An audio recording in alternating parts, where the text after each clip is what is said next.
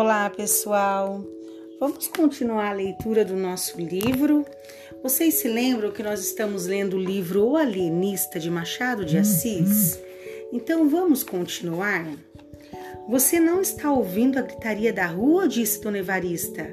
O alienista prestou atenção e ouviu os gritos.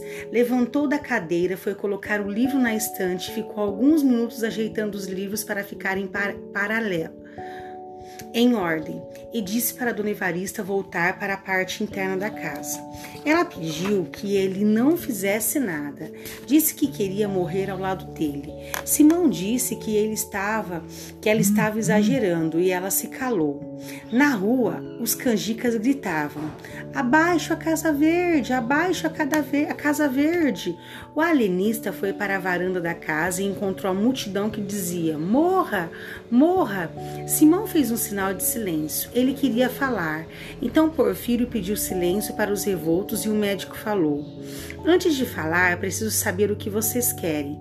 Queremos que a Casa Verde seja demolida, queremos que os presos sejam libertados. O alienista disse que não entendia bem o que era aquilo, e os revoltosos disseram: Claro que você entende, queremos a liberdade. O alienista sorriu discretamente e falou: Meus senhores, a ciência é uma coisa muito séria e deve ser tratada com seriedade.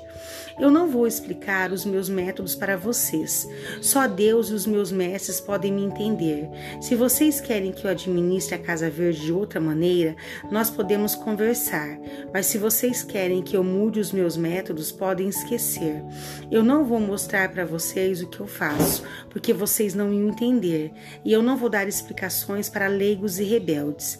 Os revoltosos ficaram surpresos. Ninguém esperava ouvir um homem tão sereno. Eles gritavam que iam matar o alienista e ele ficava ali falando calmamente com todos. Então Simão voltou para dentro da casa. O barbeiro foi o primeiro a se recuperar e gritou para todos irem com ele derrubar a Casa Verde. Mas poucos apoiaram a ideia. Nesse momento, Porfírio sentiu que queria o poder. Se ele conseguisse demolir a Casa Verde, e depois fechasse a Câmara dos Vereadores, ele podia ser o senhor de Itaguaí. Ele sempre quis ser um dos vereadores, mas nunca tinha conseguido. Aquela era a hora de tomar o poder, mesmo depois, mesmo depois que ele fosse, mesmo depois se fosse punido. Mas as palavras do alienista tinham diminuído a força dos revoltosos. Porfiro pensou em chamar todos de canalhas e covardes, mas depois pensou um pouco e gritou: A gente tem que lutar até o fim. A salvação da cidade está nas nossas mãos. Vamos destruir a prisão dos nossos filhos e pais, as nossas mães e irmãs, os nossos parentes e amigos. Vamos destruir essa prisão. A multidão se agitou, gritou e voltou a ficar animada com as palavras do barbeiro e ele gritou: Vamos! E todos repetiram: Vamos! Quando os revoltosos entraram na rua nova, encontraram uma tropa de dragões.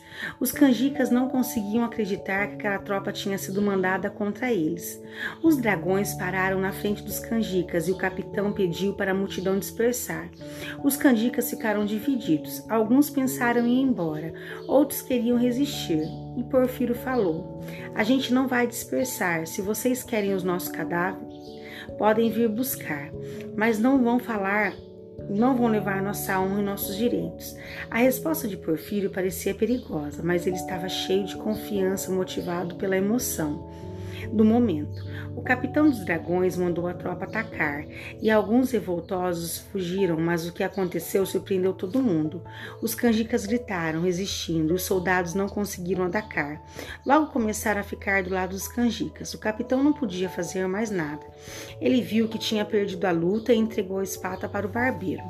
Os revoltos gritaram da emoção.